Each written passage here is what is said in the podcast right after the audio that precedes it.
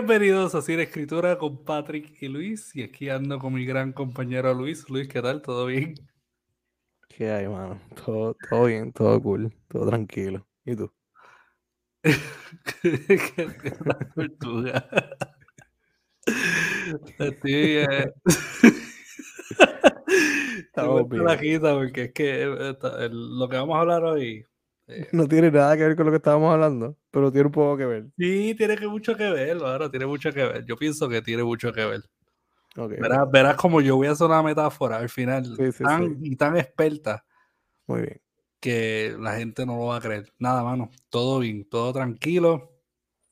Ya al final centrándome eh, a la realidad de que estoy en Puerto Rico durante Navidad, el ¿Y eso 30 de noviembre. Que mañana pongo el arbolito. Eh, mano, yo lo puse. ¿Lo pusiste? Puse el arbolito ya. Sí, acuérdate que tengo un bebé, hay que poner el arbolito temprano para que se vaya acostumbrando a la Navidad. Diantre. Y para poder empezar la manipulación, tú sabes, pórtate bien. Santa Claus. Este tipo gordo va a entrar a tu casa y como que una Claro, barba claro. y sus sí, animales. Que, y- que viene por chimenea, pero nosotros vivimos en un primer piso de un edificio. so- Sí, yo le dejo la llave afuera. Puedes tirarte ese cuento que te deja la llave afuera. Eh, Pues mira, en este caso no es tan complicado engañarlo. Primero porque es un bebé de dos años. ah, Y segundo, o sea, pequeño detalle. Y segundo porque la realidad es que a mí de siete, no- siete noches que tiene la semana, ¿verdad? Ujú. Ok. Pues de, de siete noches que tiene la semana, por lo menos cuatro o cinco se me olvida cerrar la puerta. So, no, no es tan difícil engañarlo. Ya yo acabo de decir aquí que duermo con la puerta abierta. Sí, pero puedes hacerlo más, ¿sabes? Puedes, por ejemplo, poner un cepillo más en, el- en- en el baño. Puedes como que cuando te afeitas los Sí. públicos, puedes dejar el jabón como un osito de peluche, como que ahí. Entonces, si, si, Y echarle la si culpa a te Santa de eso. regaña, le dices, fue Santa Claus, mi amor, de frente al nene. Dígase de frente al nene, fue Santa. Es verdad, es verdad. Y así ya no puede pelear. Me gusta eso. Dejó el jabón lleno de pelo. Y ahí es cuando Ok. te dice, pero el jabón es líquido, y ahí pues tienes que explicar otras cosas. Oh, wow. Wow. So, Ya veo, ya veo. este. Qué horrible. Qué Esas horrible. cosas, mano. Hay gente que, que ¿sabes lo que hace? Que ponen duendes. Como que duendes de Sí, juguete y los mueven sí, en sí, las noches. Yo tengo, yo tengo uno ahí. Maybe sale en estos días. Como que ponerlo, ponerlo dentro de la ducha cuando vayas a bañar al nene te asusta. Como que ¡ah! Como que medio el- creepy, el pero está bien. Está bufiado. Ese es el punto, cabrón. Dentro del toilet, bueno. cuando abras la tapa. No puede se ahoga, chico. Ah, bueno, tienes un punto, es verdad. Sí, sí. Anyways, mano, que estoy bien contento porque llega diciembre, ¿verdad? Y, y- y nos topamos con la sorpresa de, de- del recap del año. Ajá. Eh, y estoy bien contento porque uno de nuestros top 5 países que nos escucha es, es este, el Reino Unido. Yo estoy bien sorprendido. La gente de Reino Unido no tiene más nada que hacer. Literal, yo vi eso y dije, "Mm, esto está raro Spotify. Pero bueno, le creo, le creo. Spotify nos está metiendo la cabra. O sea, él está como que, "Ah, en Reino Unido te escuchan con cojones de los 14 países. Reino Unido quedó 5. Y yo como que, ya. Sí, mano. Bien loco, es como que, mira, no es por nada, no, no, no me vayas a decir que estoy a lo loco, pero hay alguien en Bangladesh que te escucha. Mínimo. Así yo me siento cuando veo el, el, el Anchor Report este y me Ah, tira a todos los países que, que nos escuchan. Yo, también al garete, gente. Alguien en Bangladesh, mientras cose zapatos, me escucha. Sí, yo pienso que, ve- ¿verdad que sí? Sí, yo Yo siempre eso. pienso, yo pienso que es una fábrica que se los ponen para torturar a los niños que se portan mal, que no hicieron el logo de Nike bien. Por-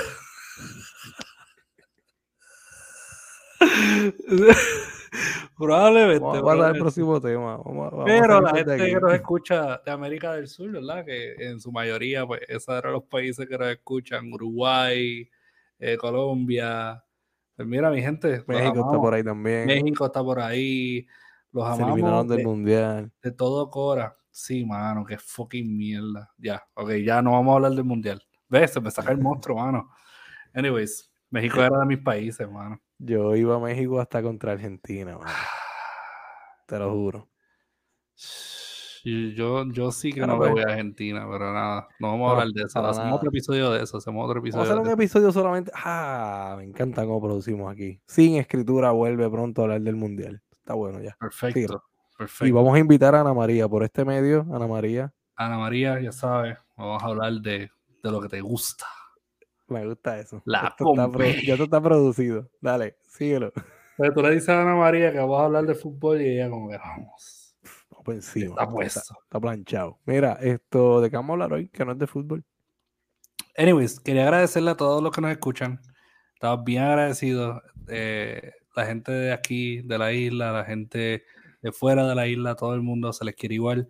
Y nada, quédense ahí porque el año que viene vamos a venir con otras cosas más. So, vamos a up the ante un poco. Si nos ven un poquito como que medio ahí tambaleando últimamente es que estamos preparándonos para otras cosas. Y porque No, Luis estamos haciendo- temprano. Eh,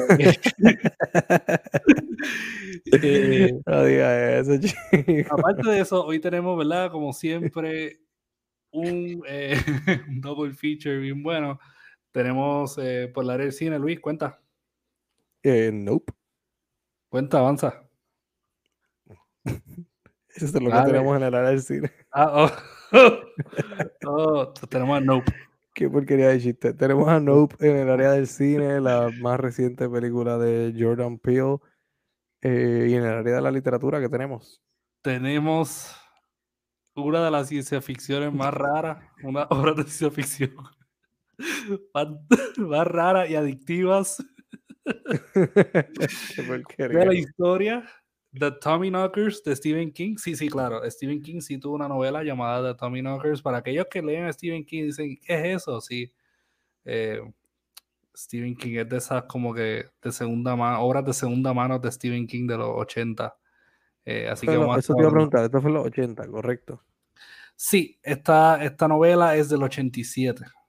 El 87, claro. Y, y honestamente, pues, yo no culpo a nadie. Como que, por ejemplo, The Girl Who Loved Tom. Eh, ¿Cómo que se llamaba esa? Ay, es que, es que hay Ay, una esa es la de, la de pelota, ¿verdad? Sí, la de pelota, estaba O sea, que es de también- un, de una- un jugador de pelota. Sí, este, y estaba también You Are. O sea, hay muchas novelas que de verdad que Stephen King escribió que la gente, pues, no, no ama. un viajecito, yo no sé, en algún momento. Eh, The Tommy Knockers está ahí, pero hoy le vamos a dar cariño porque eh, la realidad del caso es que encontramos que es súper fun hablar de este sci-fi y no queríamos darle como un sci-fi tradicional, igual que Nope, Nope no nos dio un sci-fi tradicional. Mira, mano, te voy a ser bien sincero, Dale, bien sincero, completamente. 100% sincero. Dale. Yo amo a Jordan Peele porque en esta película se salió del tema que él siempre habla. Ok. y lo hizo y lo naturalizó de una manera tan genial que me encantó. Y honestamente, yo voy a tildar a todo el mundo de hipócrita porque yo me acuerdo que al principio, cuando salió esa película, la gente estaba tirándole la mala a Nope. Estaba diciendo, no, que la, la película debe hablar más o no supo eh, tejer estos temas de, de- de la afrodescendencia. Y es Ujú. como que, dude, Nope no es sobre eso, es como que ya pasamos ese, ese como que nivel. Y ahora él lo está haciendo de manera regular porque como una persona afroamericana tiene derecho a hacer las películas que quiso ver de su puta niñez. Y no para mí eso. Ok, ok. Eh, Mira, para no entrar en spoilers eh, y no dañarle la experiencia a nadie. vamos a entrar en spoilers. Sí, sí, pero ya mismo, ya mismo. Ok. Nope está disponible en Peacock ahora mismo. En VOD también, pero está disponible en Peacock. Peacock. Em, yo no sé si al momento de grabar esto el especial sigue, pero Peacock tuvo un especial recientemente, bastante bueno, 99 centavos el mes por un año. Gracias, Luis. por- Yo lo cogí. Peacock no nos está auspiciando, aunque debería. Em, y pues vi Nope. De hecho, la terminé de ver ahorita. Eh, Nope trata, voy a tratar de ser lo más general posible. Nope trata acerca de unos hermanos en eh, Haywood, Esto es. ¿Esto es Hollywood o cerca de Hollywood? Eh, pues tengo entendido que sí. Eh, Ah, esto- Haywood, yo- obviamente es California. Esto, esto es, esto es California. Sí, lo único que tú sabes es que pues el apellido como que Haywood es como que trabajan siempre con, con Hollywood, pero la realidad del caso es que sí, yo creo que es cerca. De Ok, Cali. Anyways, esto es California. Esta gente, eh, estos hermanos, OJ y. ¿Cómo se llamaba ella? Se me olvida el nombre de ella. Tenías un trabajo. I know, I know. Sí, lo sé. M, sorry. OJ M. y M, Emerald. eh, Ajá, Emerald, Emerald Haywood. Es que te iba a decir Ikiki, pero Kiki Palmer es el nombre de la actriz. Kiki Palmer. Sí, vamos a Kiki Sí, Palmer, sí. mano. Ah, Kiki. Palmer de Vamos, va- hablamos de Kiki ya mismo. Espérate, voy a Ajá, buscar. ajá, dale, dale. OJ y M son hermanos y ellos se dedican a entrenar caballos, que son caballos que utilizan para películas, etcétera, etcétera. Eh, ese es su trabajo. Ellos tienen un rancho y toda la cosa y se dedican a eso. Entonces empiezan a ver que hay unos, unas figuras extrañas en el cielo que se confunden con las nubes. Y más adelante vemos que hay una nube que no se ha movido, bla, bla, bla.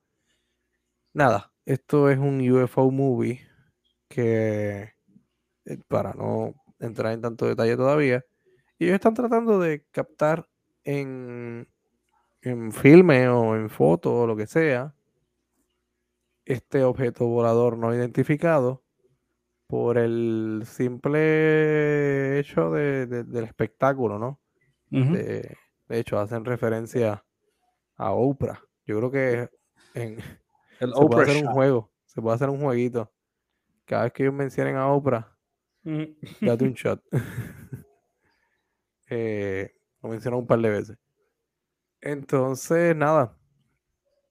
Después de ahí empieza, hay varios plot twists, hay personajes que entran, personajes bastante chéveres, los personajes secundarios están buenos, diría yo, en general. Sí, a mí me gusta. Y tiene un plot twist también, meh, para mí, meh. Debo decir eh, que esta yo creo que es la segunda o tercera vez en la historia de este podcast que voy a decir esto. Esta película no me gustó. Ah, Jesucristo, ¿cómo va a ser? Espérate. Ta, ta, Es ta. que casi siempre cuando nosotros hablamos de, cogemos pares, yo trato de buscarle lo bueno a la película.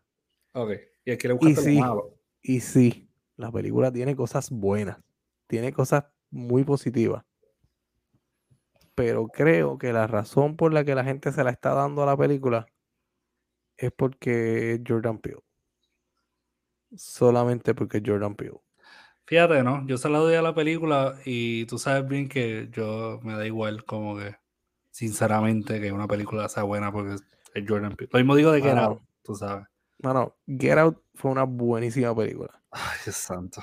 Oz, para mucha gente, yo todavía no estoy muy seguro en dónde estoy parado en esta discusión, pero Oz, para mucha gente, superó a Get Out. Para mí sí. Yo todavía tengo mi. Eh, Tengo mis días Mm, para argumentar a mm, favor de una, a favor de otra. Aunque en general me gusta más Oz que Get Out. Pero Get Out, no sé si es que la veo desde la nostalgia de coño, fue la primera película de él, la vi, me gustó, me impresionó mucho lo que hizo. Pero en Nope. Nope. No. No, para mí me gustó mucho, mano, porque contrario a que a Get Out, por ejemplo, Get Out, si tú eres una persona que lee, no te, no te impresiona. Porque tú has visto esa trama mil veces, ¿entiendes? Ok, ok. Y pues, granted, era la película relevante del momento. Eso es lo que para mí fue. Una película Sí. muy relevante que sí merece su crédito porque llegó un buen tiempo y salió un buen momento donde esos temas eran importantes hablarlos y Get Out fue una buena plataforma, un buen vínculo para poder dirigir esos temas. Pero yo siento que, que Nope hace lo mismo ahora mismo, en cierto modo. Y a mí me gusta más Nope porque primero la cinematografía estaba buenísima. La cinematografía sí, o sea, visualmente A mí me es gustó una joya. Y El score está bueno. la película es fun, mano. Yo no la paso tan bien en una película de una película así, desde Tremors. Esto es Tremors, pero para la gente Wow. de ahora. También, también vi muchas comparaciones con Joss, aunque no llegué a adentrarme mucho de por qué era que la estaban comparando con Joss, no. Lo que decían era que lo que Joss hizo para el agua, Tremors hizo para el, eh, Nope hizo para el cielo, pero honestamente como que tú puedes salirte del agua, no puedes salirte del cielo, ¿entiendes? A menos que te metas debajo de la tierra, pero... No, no me, no la compro, no, la no, compro. no. Pero Tremors sí, mil veces, mano. Esto es como Tremors, es como... Ok, sí.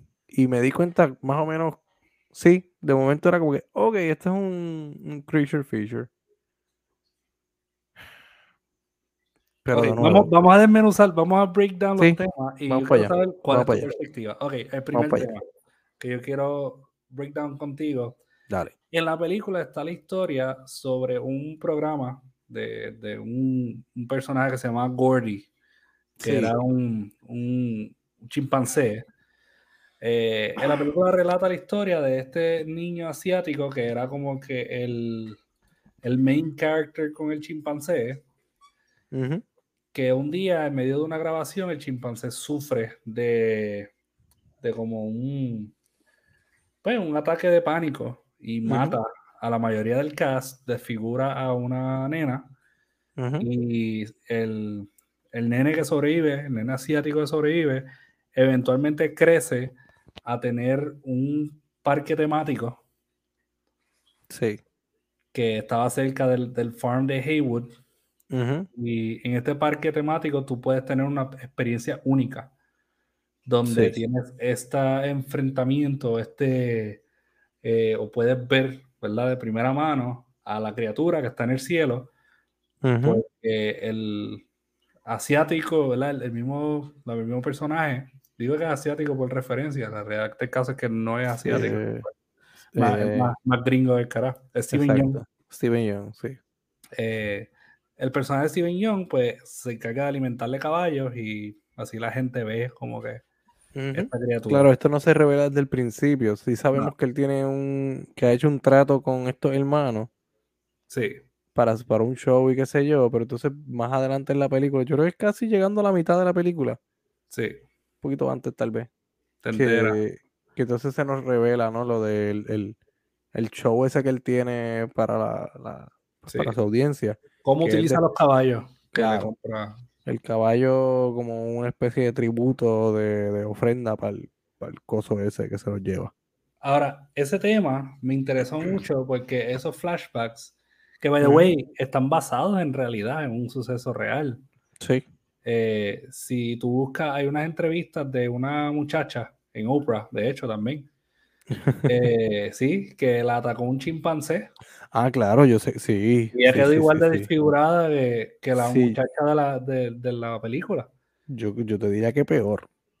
Peor, yo creo que peor, mano. Sí, la, la vida real perdió básicamente la forma de la cara completa. Sí, sí, sí. Tuvieron que Y hacerle trasplante de cara, si no me equivoco. Ujú, el igual que el chimpancé que Gordy, al chimpancé en la realidad lo mataron también Claro. Sí, sí, sí, me acuerdo de ese caso. Eh, pues mira, algo que a mí me gustó y el primer tema que yo vi ahí fue cuando el nene saluda a Gordy después que Gordy mata a todo el mundo. Eh, el nene tuvo claro que él creía que él podía como que domesticar o dominar fuerzas que quizás otras personas no podían domesticar. Y me vio como una señal el hecho de que el, el chimpancé no lo mató a él como que un llamado para él hacer esto y al, al, al él descubrir esta criatura que, que by the way, gente, el platillo volador no es un platillo volador. El Exacto. platillo volador es una criatura que está en el cielo que se come como que la, gente y las cosas que están en la tierra. Pero Sí. siempre y cuando tú, las, tú lo mires. Sí, más adelante nos enteramos que el platillo volador, que tiene como una forma de ojo, de hecho, Sí, es como un ojo. como un ojo. Planito así, pero como, como blanco, sombrero, raro. Es un ojo vaquero. Entonces, el platillo volador, eh, como dice Patrick, nos enteramos un poco más adelante que es una de las formas de esta criatura. Esta criatura como que se abre. Sí, eh, estaba escuchando en un podcast que era como, como los memes estos de lo- lo- lo- los ángeles cuando son eh, según descritos en la Biblia. Sí, sí, él, él sacó esta, esta figura de Neon Genesis Evangelion, que también saca de la Biblia, Claro. pero tiene sí, que ver sí, con sí. esta situación um, biomecánica. Ujú. So, sí, mano. Que entonces queda más o menos como una especie de globo Sí, abierto mezclado con los muñecos estos de los dealers que de hecho lo usan en la película, sí. los inflables, con un Pokémon enorme. Una cosa así. Algo No sé así. cómo más describirlo. La realidad del caso es que la criatura, pues, el diseño a mí me gustó, aunque eh, entiendo pues, que la gente tendría sus diferencias, pero la realidad del caso, mm, el, el, eh, para hoy día, como que es buen red herring, porque la gente piensa que esto es un UFO film, cuando Sí. no es, es como Sí, que, sí, sí. o sea, no es un, Eh, un- eh, Es un UFO film al principio que más adelante te das cuenta que no lo fue nunca, que se convierte en, entonces en una película acerca de una criatura. sí, exacto. Alienígena, ¿no? Pero una criatura, como quiera. Pues primer tema, ¿tú tuviste un problema con ese tema? Con el de como cómo presentaron el que un hombre quiera dominar las bestias versus OJ, por ejemplo, porque OJ sí supo No. como que transar con el No, no, monster. no. Ese no, es pro- ese no es mi problema con la película. Eso me parece que está bien logrado. ok. Pro- próximo tema. Sí, Si quieres próximo, tirarlo, no- si no quieres tirarlo, si quieres tirarlo, si quieres tirarlo. No, no, dale. Tíralo tú.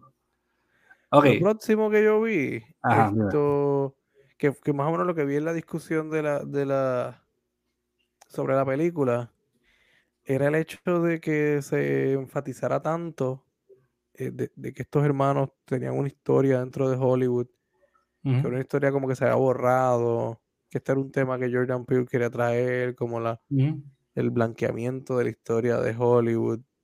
Pero yo no siento que la película trate de eso, como tú dijiste ahorita. Es un comentario que se hace, pero no siento que la película trata de eso.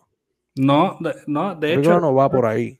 Esas fueron de las primeras críticas que yo escuché, como que, ah, es un arc incompleto, y yo no, porque ellos lo dicen al principio, pero es como parte del, es una crítica al principio, pero es parte del catchphrase que ellos utilizaban. Sí. Lo que sucede es que en la película, para, darle contexto a la gente, Ujú. eh, la familia Haywood, afroamericana, el, el primer film hecho en Estados Unidos eh, es de un hombre corriendo a caballo, y el hombre que estaba Sí. encima del caballo era el tatarabuelo, tatara, tatarabuelo de ellos. Exacto. Y Que lo que hizo fue que puso algunas fotos en movimiento, no me acuerdo cuánto, no sé si son, no voy a decir número, pero no me acuerdo cuántos son. Pero Sí. algunas fotografías en movimiento. hizo un loop y después eh, sale pues, el primer motion picture y, y ellos lo mencionan al principio, pero yo pienso que es que como uno ya está tan acostumbrado a que Jordan Peele vaya sobre estos temas, que entonces Y él no puede también- decirlo sin, sin que la gente piense que la película es sobre eso. Exacto. Y también creo que le juega un poquito en contra que el primer teaser de la película Tenga eso. abría con eso. Sí. Era eso. Era ella diciendo lo- esa- esas líneas. Ustedes sabían que el primer... Y es básicamente tirar todo lo que tienes de historia de gente negra en Estados Unidos, tirarlo en el teaser. Todo lo que hay en la película sobre eso. Sí, pues eso es lo que la gente va a ir a ver. La gente Exacto. escucha a Jordan Peele y quiere Y se fueron eso. por ahí. Jordan Peele, gente negra, en una película de horror, vamos para allá. Y no es eso. Es como que nada que ver. No, En no es absoluto. ¿Te pareció que es una película de horror? Eh, sí, sí, sí, porque um, sí tiene elementos de, de comedia, pero pues, el, todo el horror, puede, podemos llamarlo como una película de aventura y horror. o- Yo la sentí más como una aventura. Sí, la sentí más como una película de aventura. Sí, para mí tenía mucho, como tiene, predomina mucho el elemento de horror, de que pues se lleva gente, desde el principio pues muere alguien, y tiene como que todos estos elementos de lo desconocido, en medio hasta Lovecraftian, si te pones a, a- Sí, a pensarlo, es como Sí. que eh, yo pienso que sí, que, que podemos traerle como que decir, sí, es horror, lo único, es como Tremors, tú puedes decir que Tremors es horror, pero es un western, es un- una exacto. aventura. Esto también vi que la clasifican como un neo-western, Sí, sí, técnicamente es un new western. faltándole el respeto a Breaking Bad. Pero está bien. Está bien. La gente tiene derecho a equivocarse y tener sus opiniones. Ey, es un New Western. Es como, lo- es como decir Final Destination es un slasher, ¿me entiendes? La gente tiene derecho a equivocarse, mano. Qué mamá eres. Qué mamá eres. Estás Eh. Mira, pero volviendo al tema, pues honestamente, lo de la, el tema de la raza me, me dio, no, no es que me dé igual, ¿verdad? El tema de la raza, no quiero que me lo, lo interpreten, pero me dio igual dentro del contexto de la película. Sí, a mí también. Te deja saber No, quiénes son ellos, herederos de esta fortuna. Y, y en parte, si lo miras como que en- objetivamente, no, no creo que, que haya hecho un daño al mencionarlo. no. Pero si nos vamos, si nos vamos en términos de efectividad, yo creo que esta es la película que me, no efectividad, utilización. Esta es la película que menos utiliza el elemento negro como parte de la trama. ¿Cierto? Y eso me gusta. Bueno, casi no lo utiliza, honestamente. Básicamente no. O sea, Pero, que pues que los protagonistas son Daniel Kaluuya y Kiki Palmer. pero, pero eso, eso está bien porque yo lo que siento es que con, con naturalidad el director afroamericano debe poder claro. hacer películas que Si él... los directores blancos dirigen a gente negra, porque el director afroamericano tiene que dirigir solamente a gente negra para gente negra? Eso tiene sentido. Exacto. Pero él no dirigió en este caso solo a gente negra. Pues, No, no, no, eso es lo que te digo, que, Ah. que entonces no, no tiene por qué- Sí, la gente sí. no tiene por qué esperar eso de él. No, no. Y bueno, sus protagonistas son negros, eso es todo. Y, y eso está muy bien. Como yo que yo eso- que. A mí me parece que eso es algo que, él- que se va a mantener. Yo no creo que eso vaya a cambiar. ¿Sabes lo que a mí me gusta? Que los protagonistas son afroamericanos, pero no son urbanos siempre. Como que yo siento que esa tendencia de que si un director blanco va a meter un, un- un afroamericano como, como protagonista, tiene, tiene algo, algo así, ¿entiendes? Siempre, siempre. Ese es el negro, ese es el negro de las películas. Siempre Y- Anyways, mano. Eh, personajes protagónicos. OJ o M. ¿Con cuál te queda? Pues mira, mano, sinceramente yo me quedo con, con OJ, quizás. Aunque M tuvo un crecimiento brutal, porque Yo me quedo con M. M cada vez que estaba en pantalla se la comía. Sí, lo que pasa es que de la- era un poquito Dale, más dale, para mí. Como que él ¿Cómo fue, él, era, él, él era, a través de sus ojos, se hizo la mayoría de los descubrimientos, ¿me entiendes? Por eso yo digo como que él es el protagonista per se. Claro. que él descubrió que era una criatura, él descubrió que tenía los electrónicos se apagaban alrededor de ellos. Es que no me. Sí, es verdad. Pero no me. No me impactó igual o no, no tuvo el mismo efecto su actuación calmada. Como. Él daba mucha risa, era bien explosiva, era como lo Exacto. opuesto a él. Exacto. Ella era bien explosiva, se quedaba con la escena cuando entraba. Como que, wow. eh, Es la chispa que le hace falta a esta película. Pero como que me quedé con ganas de ver más de ella. Sí, sí, sí. Pero Entonces, uno que me sorprendió fue Angel, mano. Angel era como que Angel hizo un buen trabajo. un sí. tech guy, pero no era geeky, era como un jock. Era No, como era- que- era- era un chat. Exacto. Es como que me dejaron, estoy bien cojonado.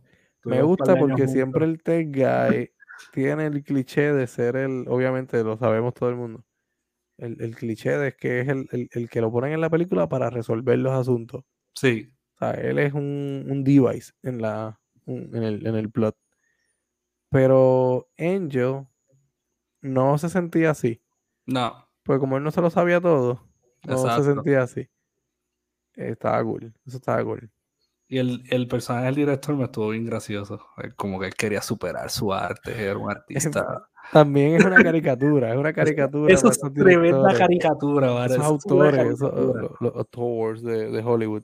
Sí. Es una caricatura, claro. Ese es el único personaje que fue tan unidimensional que yo estaba como que, pues, Pero creo que esa era su función, no, Sí. obviamente no, él no tenía ninguna otra función que, de hecho me sorprendió cuando llegó con la, con la cámara esta de maniqueta. ajá, Yo, mira, este tipo piensa. el tipo sabe. Y ella se emociona, de hecho, em, como que este tipo trajo una cámara que no funciona con Ya electricidad. te lo dije, y empiezan a chocarse la mano. Sí, esa escena estuvo cool. Una escena- Eh, Que, que a mí me encantó, mano, fue la de la sangre. Esa escena estuvo cabrona. la de la sangre. Porque a mí me gusta que toda la, la película es como que tiene ese tono light, pero tiene unas partes son bien dark, como por ejemplo cuando está Sí. lloviendo y la criatura está cazando a Ah, ellos, y de sí. momento como que regurgita todo. Saca toda la sangre de, que Sí, tenía sí, sí, dentro sí, de toda sí. la gente que se comió y se derrama por toda la casa. Esas imágenes así de horror puro, eso, eso es- estuvo bello, mano. Sí, esa está buena. Pero mi escena favorita, creo que no, no sé, no me explico por qué no ha sido un meme, porque no es un meme todavía. Pero creo que en algún momento lo será. eh, que es como la, todo, como todos los personajes deberían actuar dentro de las películas de horror. Cuando ves algo que no te gusta, o que no te convence, que se ve rarito, lo primero que tú haces es nope. Yo no voy a hablar con esta mierda, media vuelta y te vas para el carajo. Sí, Eso fue lo que hizo OJ es verdad. en, en el granero, me parece, en el, en el Sí. establo. Cuando vio a los, a los, a aliens. los, los aliens esos feos, Sí, que son, a, a todas luces, son máscaras bien porquería, bien props. sí. Sí, pero por Eh, un momento te cagaste. Por un momento estabas como el, que. el primero, porque es el que sale a lo lejos y se empieza a mover como extraño, que tiene toda la intención de que tú te lo creas. Ya después se van volviendo los movimientos más, más, más obvios. Y te das cuenta con la música también que no es una, amena- una amenaza real. Pero el primero está hecho para que sea un jumpscare y es efectivo. Eh, Eh, pero me gusta la reacción del nope, no, no, no, no, no, no, no. ¿Por qué, Y- fue que, que, que tú odiaste la película de nuevo? Es que como hemos estado discutiendo todo esto y no Ok, estamos nada, hablando de lo positivo. Estamos hablando de lo positivo. Ah, ok, ok, falta una, falta una cosa. El Dime. tema de, de eh, la obsesión con mirar, con siempre ver, el FOMO, Sí. que es como que lo grande en esta película. Porque el- la criatura, la, re- la realidad es que si tú no mirabas a la criatura, la criatura no te comía.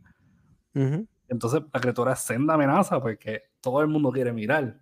Todo Sí, el mundo quiere ver algo que es como que uncanny, tú sabes, quiere claro.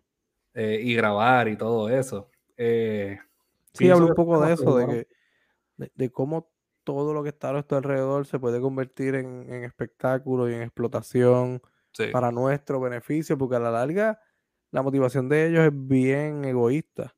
sí, Ellos lo que quieren es que lo dice ella mientras está sacando las fotos al final. eh, Oprah, Oprah, Oprah, como que te voy a llevar a Oprah, esta foto es para Sí. Oprah, una cosa así. Eh, ella lo que quiere es tener evidencia en filme o en foto para poder hacerse famoso, para poder conseguir eh, vender esas fotos, whatever, lo que sea. Que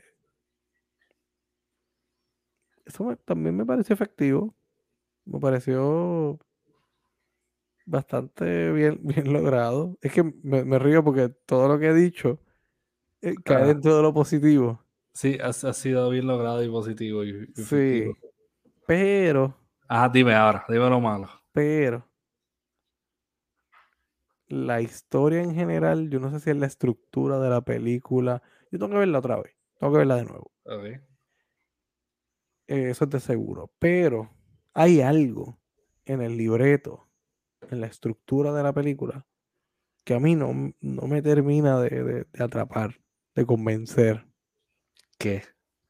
Es que ese es el asunto, que no sé. ¿Qué? Pero A mí no me digas, no. no me gustó, pero, ¿sabes? Dime. Evidencia, ¿dónde están Mano, tus claims? Tú no sabes, sé, no, no. tu warrant. Es, es, es mi película menos favorita de Jordan Peele. Está bien, pero tú no dijiste eso ahorita. Tú me dijiste no me gustó. No Eso es lo que tú dijiste. Eh, claro, en el, en el Jordan Peele context. En el contexto de Jordan Peele, no me gustó. Yo esperaba mucho más de esta película. Eh, por las cosas que había leído, las cosas que había visto. Yo no vi todos los trailers porque me parecía que eran demasiados. Pero me parece que hay algunas escenas en los trailers que no están en la película. Mm, Hay unas que no están representadas de la misma manera. Como Yo el recuerdo una escena que era como, una- como una especie de carrusel o algo así. En uno de los trailers. No, no. Eso yo no lo vi en la película. No sé si No me fue que acuerdo. yo estoy. No, no sé si soy yo que estoy mal ahora mismo. Me vi estás como que mal, no sé. Puede ser, puede ser. Anyways, el asunto es que entre otras cosas, Ajá. el asunto es que no, yo no sé si es la temática, no sé si es que las películas de, de UFOs a mí no me encantan o no me llaman. Ok, entiendo. No sé. Creo que esta película simplemente eh, es, es buena, pero no es para mí. Vamos a dejarlo así. Vamos a dejarlo así. Ok. A, a lo mejor es buena, pero no es, no es para mí. No siento la necesidad de verla de nuevo, pronto. La quiero ver otra vez, Debería. pero no por, no, no por lo pronto. No me mata. De todo corazón debería. Muy buena. Es que no.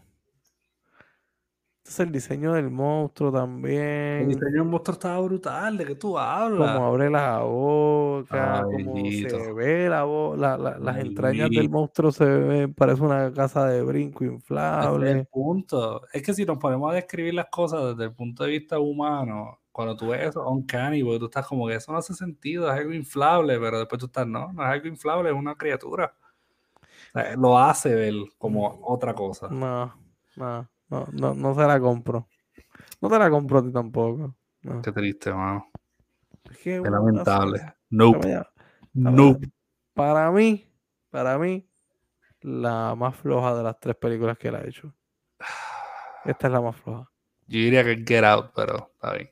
No, mano, no, no, no puedes Out, comprar. No, Es la más floja. la chico, 100%, 100% más floja. no, no seas así, no te mientas, No, te estoy, no te estoy mintiendo. O sea, esta para mí es la segunda mejor. Y después está Get Out. Claro, si solamente tiene tres. Por eso. Pues está Us, que me gusta mucho. Está Nope. Y después está Get Out. Vamos a desempatar esto como la gente eh, civilizada. El que dice Rotten Tomatoes. Ah, qué bajo. Que Rotten Tomatoes.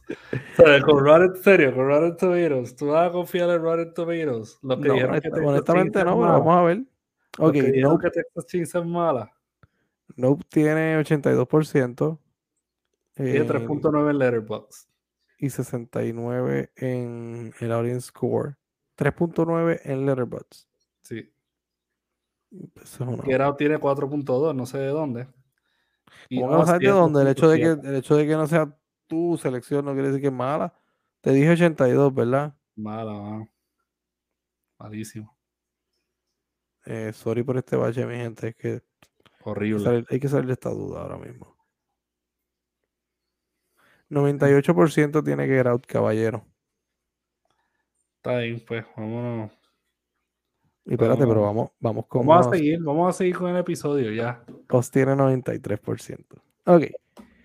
En Ah, ¿Cuál efecto, es tu punto? Que, que Rotten Tomatoes, una herramienta que tú nunca usas para justificar, es como que ahora la, como que, la que la estoy usando solo hoy porque está de acuerdo Claro. conmigo. Sí, ese es parte de mi punto, Ah, evidentemente. So, tú No, vas a no, no, decir no. entonces que el score de Nope es el lo, tú lo compartes también, ¿verdad?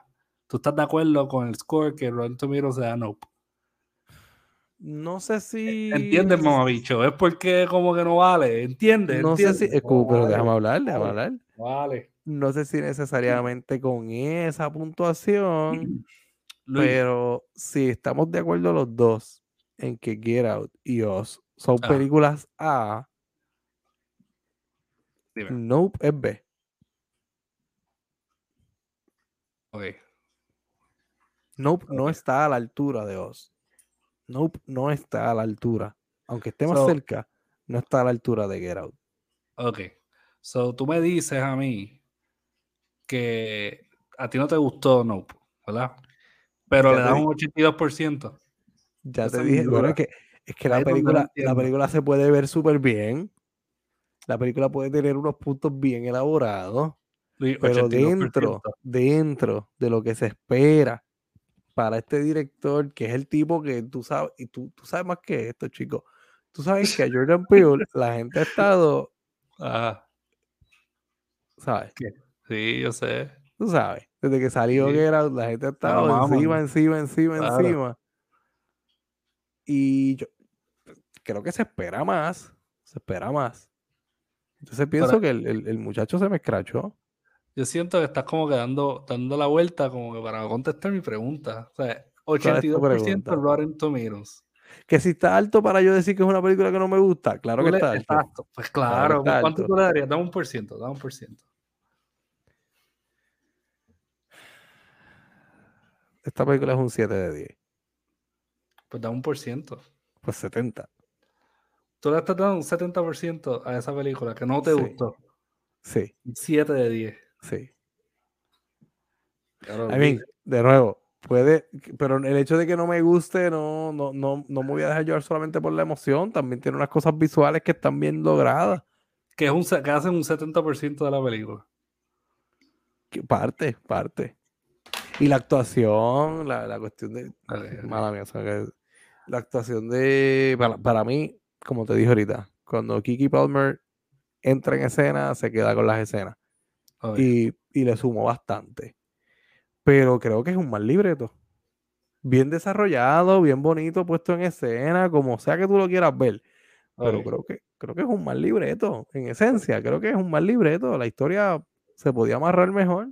Tú me estás diciendo que existe un margen de error entre la puede puntuación existir. que tú le darías a esta película y, que- lo que Rotten Tomatoes le da. Este es subjetivo, chicos. Pero tú estás usando Rotten Tomatoes para justificar Bueno, mi punto es que. mejor No, que no, no. no, no, no. Yo, yo reconozco que yo no uso Rotten Tomatoes para basarme en, en mi opinión sobre películas. Porque es bajo, usar Rotten Tomatoes, tú lo Ok. sabes, es bajo. Pero lo usas para que otros se basen en tu opinión. Lo uso para establecer el precedente de que hasta esta gente que tiende a darle puntuaciones exageradas a mucha gente, ah. hasta ellos le han dado una puntuación más baja a Nope que a Get Out y a Us. Ese es mi punto. Ese es mi Pero punto. mi punto ahorita es que, y con el cual usted está de acuerdo, era que Get Out era una película relevante al momento y tú sabes cómo ¿Esta es una película relevante? Nope. Sí. Sí, no. Yo siento que es timeless. Get Out después de un buen tiempo va Tú- a bajarle. ¿Tú crees que es timeless? Es Mm, timeless. ¿Sabes lo que pasa? Tuviste Scream, tuviste la última Scream, ¿verdad? Claro.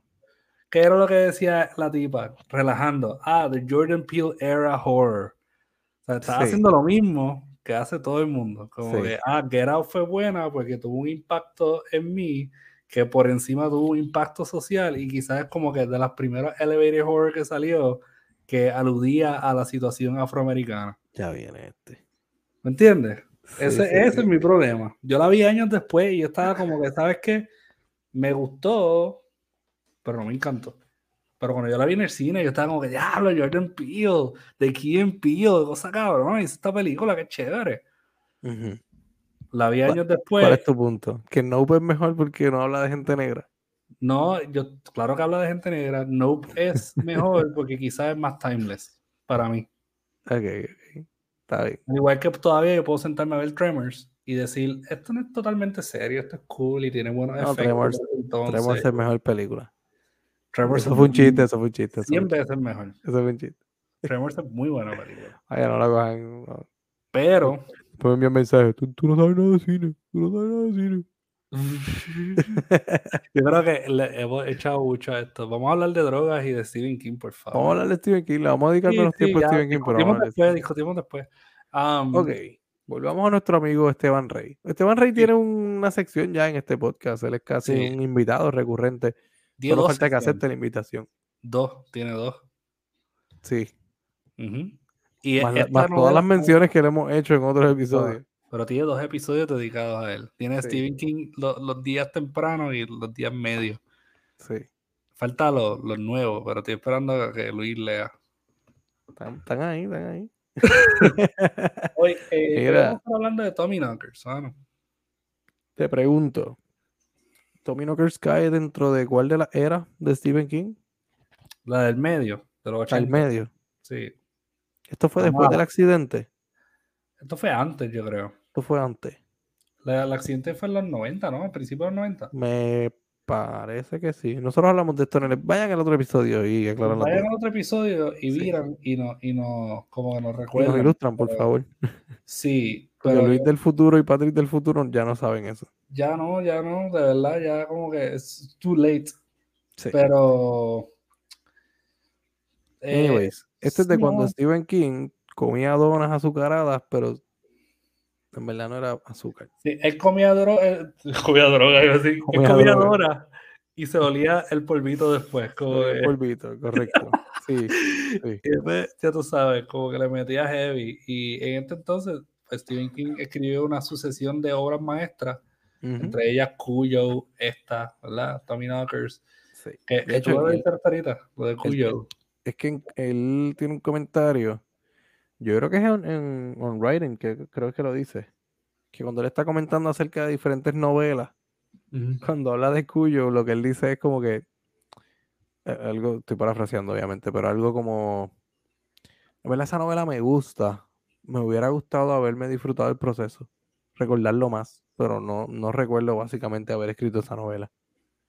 Y tiene mucho sentido, mano. Sí, mano. Cuando tú ves la película o lees la novela, tiene sentido. Aquí hay otro comentario de él, pero hablando sobre Tommy Knockers. Y Dale, dice, dale. The Tommy Knockers is an awful book. that, was, that was the last one I wrote before I cleaned up my act. Ok. Me gusta, me gusta eso. Sí, papi. Me gusta porque ya a estas alturas de su vida, o cuando sea que lo haya dicho, pues él se lo achaca al hecho de que. O sea, es, es un mal libro, pero es que yo estaba en droga. Tú sabes, si me hubieran cogido sobrio, te hago una obra maestra. Está No conmigo. Y lo más cabrón es que, sobrio o no, yo me miro todos los días en el espejo y tengo que admitir que Stephen King en droga es mejor que a ese que estoy viendo como que Sí. en el Steven- espejo. Por lo menos Stephen King, después comercialmente de cuatro, de- después de cuatro o cinco rayas, como quiera, sigue siendo mejor escritor. sigue siendo mejor escritor, cabrón. ¿Sabes? Él se supera. Es más, se pone mejor.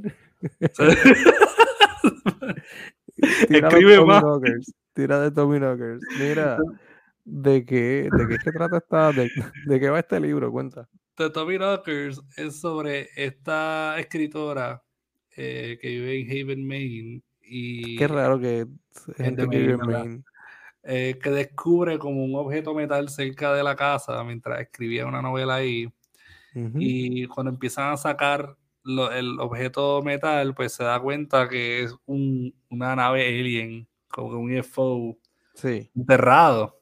Ahora, cuando ella destierra como que esta nave, ella eh, empieza a ver que esta nave empieza a influenciar todas las personas del pueblo, todas las personas en cierta circunferencia. So, empieza a cambiarlos físicamente, como que adaptarlos a un alien ship. Eh, le da cierto tipo de intelecto. Lo único es que si te alejas de esta nave, como que te tratas de ir del pueblo a algo, te vuelve violento, te vuelve psicótico. So, ahí hay sí. como muchas explicaciones de cómo eh, Stephen King justifica que nadie pueda decir nada al respecto, que, esta noticia no pueda salir y que están en esta burbuja donde todo el mundo se está transformando. Eso Ese- cuando lo leí me pareció, mala mía, eso cuando lo leí me pareció como una, como una idea bien vaga. ¿Cómo yo resuelvo el asunto de que esto es una ciudad, es abierta? ¿Cómo la gente? Ah, porque la nave los influencia y no los deja hacer eso, no los deja ¿Quién, salir. cabrón? Esto es una comunidad bien cabrona, vamos a escribirla. Ahí él estaba, ahí él estaba, él se daba cinco rayas, cinco rayas y tres pepas al día. Sí, sí, sí. Y dos cervecitas y cuatro cigarrillos. Sí, entonces él empezó a elaborar esta pendeja y cuando que ya se encontró dentro de la situación, eliminó las pepas, se llama que con las rayas, Ah, Ok, ok. la Oh, wow. cerveza. wow. Sí. Qué buena Eh, decisión, qué buena decisión. Sí, y él dijo, diablo, tengo que ver cómo puedo hacer esto interesante. Eso, él introduce otro personaje, que es Ajá. técnicamente uno de los centrales, que se llama eh, James. Este es el poeta. ¿Ah? Este es el poeta. Es el poeta.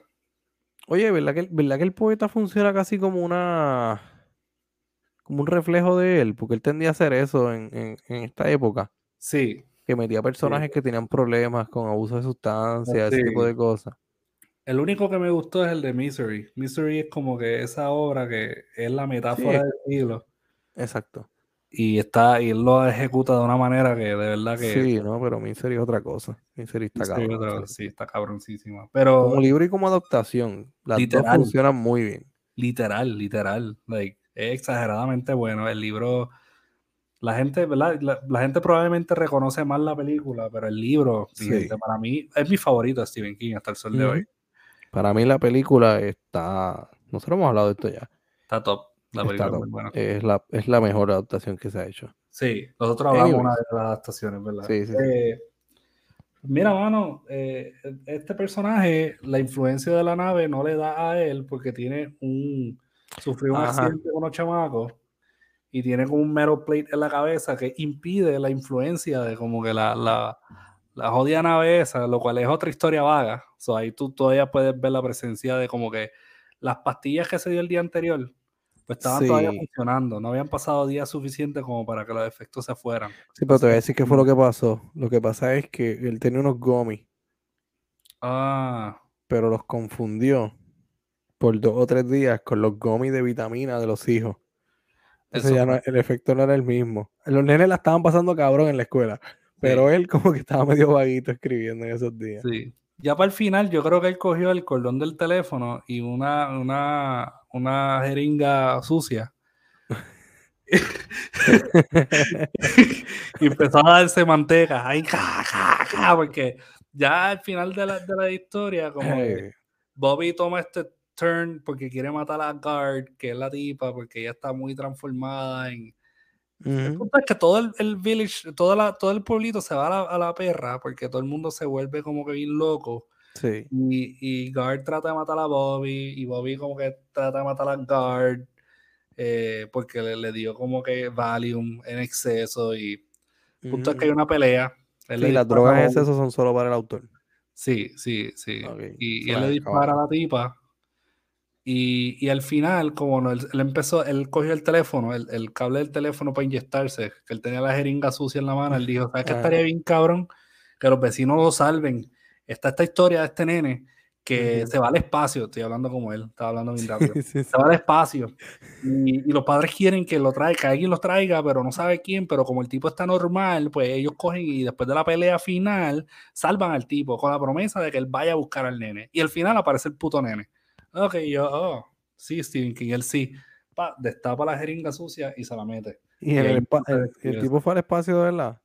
Cabrón, él sí, se, se, ¿cómo te puedo decir? El cabrón despega la nave y, y él mata a un montón de personas porque pues la obvia, se- la gente se jode por la distancia de la nave y él se va, cabrón, en la nave. Y, y, de, la, y de la nada, pues, pues descubren que el nene está en un hospital y ya, eso es todo al final como que... So, se, supone que entonces el nene fue salvado por el tipo como que en el planeta ese, donde sea, de donde habitan los cabrones aliens. El tipo no será una versión del futuro del nene. Pues mira, no sé, mano. Pero si es una versión futuro del nene, Yo me lo acabo de inventar, by the way. eh, pues el nene tuvo una, una juventud bien jodida y una adultez bien jodida. Ahí fue que tuvo el accidente y justo en el hospital le estaban poniendo la placa de hierro. Ya estaba. Stephen King me llama, te arreglo la novela si quieres. punto es que Stephen King escribió esto en drogas, cabrón. Y, y, pues, vamos a darle un punto de, de comparación. Algo que a mí me gusta de Stephen King y de todas sus películas que tiene este punto de vista tan como que de cine y tan eh, Ajá. Que yo pienso que el, el tema de la nave y la influencia de la nave también tiene que ver mucho con, con esta fuerza de atracción o esta idolatría, porque cuando él se lleva la nave, al final la gente viene como que, porque piensan que él va a destruir la nave, eso vienen a atacarlo a él. Eh, ok, ok, ok. Eso tiene que ver mucho con, con parte del tema del spectatorship y la obsesión de la gente Ujú. con algo, una fijación extrema, por ejemplo, eso. Sí. Eh, y también me gusta porque quiero traerlo desde el punto de vista de, de- el contexto es como que bien distinto a muchos sci-fi. Aunque Tommy Knockers supuestamente lo sacó de otra, de una película. Sí, sí, leí algo de, de, de- Él dice, él dice que él como que se le atribuye un- a un cuento de H.P. Lovecraft, The Color Out of Space. tiene, tiene más o menos el flow, sí. Sí. Pero hay gente- una crítica la parte en la que encuentra la nave y empieza a modificar el pensamiento. Exacto. Hay una, una critic que dice que, que él técnicamente es como que un rewrite de una serie que se llamaba Quartermass in the Pit de los años 50 de Londres. Y, Y es lo mismo, bien es loco en la casa. ¿Dónde yo habré sacado esta idea? No, el tío está bien cabrón. y el puesto en la serie. So, ah, supuestamente es básicamente un rewrite de eso, cabrón. Y bueno, este. A no ha sería- pasado. No sería el primero ni el único, cabrón, porque pues. Sí, sí. Tranquilo, Esteban Rey, que a todos nos ha pasado que nos inspiramos y no nos acordamos en qué. Sí, no nos acordamos en qué, pero pues yo no hago un rewrite, ¿tú me entiendes? Exacto. Pero en aparentemente droga, es un rewrite, supuestamente. No hay, que, no hay que ser más duro, tan duro con él. No, no, él estaba en droga, él está en droga, Exacto. se justifica. O sea, él, él, él vendió miles de dólares de copias en esto, pero es droga. Wow. Entonces el título Tommy Knockers tiene que ver con, con un poema que él escribió cuando, cuando era chamaco, cuando era nene. Eso fue un poema que escribió él. Tengo entendido, ¿sí? Porque yo sé que es O, o fue H.P. Lovecraft, no sé quién fue. Un, un- poema. Sé que él se inspiró en un poema, pero no me había quedado claro de quién era. Y no sé si es de él o de H.P. Lovecraft. Voy, voy- voy a darle una googlación. Dale. eh, creo que es de él. Es de él. Sí, sí, creo que es de él. El poema dice, late last night and the night before, Tommy Knockers, Tommy Knockers knocking at the door. I want to go out, don't know if I can, because I'm so afraid of the Tommy Knocker man. Lo cual, si tú te pones como que a tirarle contexto al poema, no tiene que ver un divino carajo con la Para novela. nada. Para nada. Como que, no, yo me imagino algo más creepy, como que el cuco. Pero Tommy Knockers, exacto, es como el, el cuco. Tommy Knockers es como una especie de, de grupo en la novela. eh, técnicamente es como la influencia, ¿no? De, de los aliens. O sea, es como una especie de producto, pero no. Sí, vamos a ponerlo como, como aliens si quieren, si quieren. Entonces, podemos enlazar ambas historias en el contexto de que obviamente hay una fuerza externa que está modificando la forma en que las personas actúan o piensan. Tal vez en Nope eso se ve de forma más involuntaria. Pero el hecho de que eh, el personaje de Steven Young decida alimentar a esta cosa con caballos para su beneficio es una forma de modificación Claro. del pensamiento de él, ¿no? Basado en su, en su, qué sé yo, en su avaricia personal, o lo mismo que tú mencionabas, el hecho de que él piensa que puede eh, dominar esta cosa, lo lleva entonces a, a actuar más en su, pensando en su propio beneficio, Que al final pues le, le- le- le juega en contra, obviamente. Exacto. esa escena estaba buena, estuvo buena. De la película que fue mala, que no te gustó. Ya, ya, ¿Cuál es, ya. cuál es tu trabajo en este podcast? ¿Defender la película de, de Jordan Peele? No, mano, tener una opinión. Cojones. Eh, Eres racista, por eso no te gusta la película. Qué estúpido eres. No, mano, voy a repetir lo que dije ahorita. Dale, tíralo. Es una película ok, Ok, de alguien de quien yo esperaba mucho más. ok. No sé qué tú esperabas, pero Siento que se escrachó al muchacho ahí. yo no esperaba mucho más, mano. Yo esperaba eso. ¿Tú esperabas mucho? ¿Qué tú esperabas de la película? No saber. sé, es que ese es el asunto, no sé ni, no sé ni qué esperaba. So, pero lo que vi- pero estás decepcionado que Lo- él exacto. no llegó a tu estándar. Exacto. Lo que vi no Un es estándar que no existe. un estándar que no puedo explicar en palabras. Así Ah. como si tú, como si yo te Yo dijera, gente así, yo he conocido gente así. explícame en palabras cómo tú, paso a paso, explícame en palabras cómo tú te amarras los zapatos.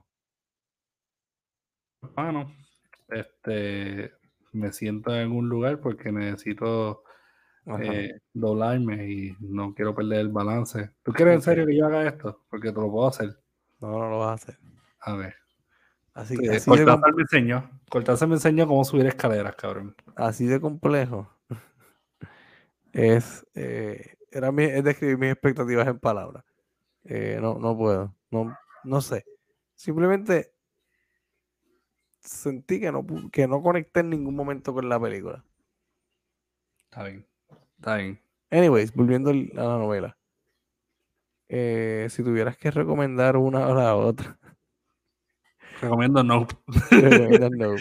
No Tommy Knockers, de verdad, que no, Pues, no pierdas el tiempo, a menos que estés bien aburrido y quieras leer algo súper, súper como que blandengue de Stephen King. Ok, ok, ok.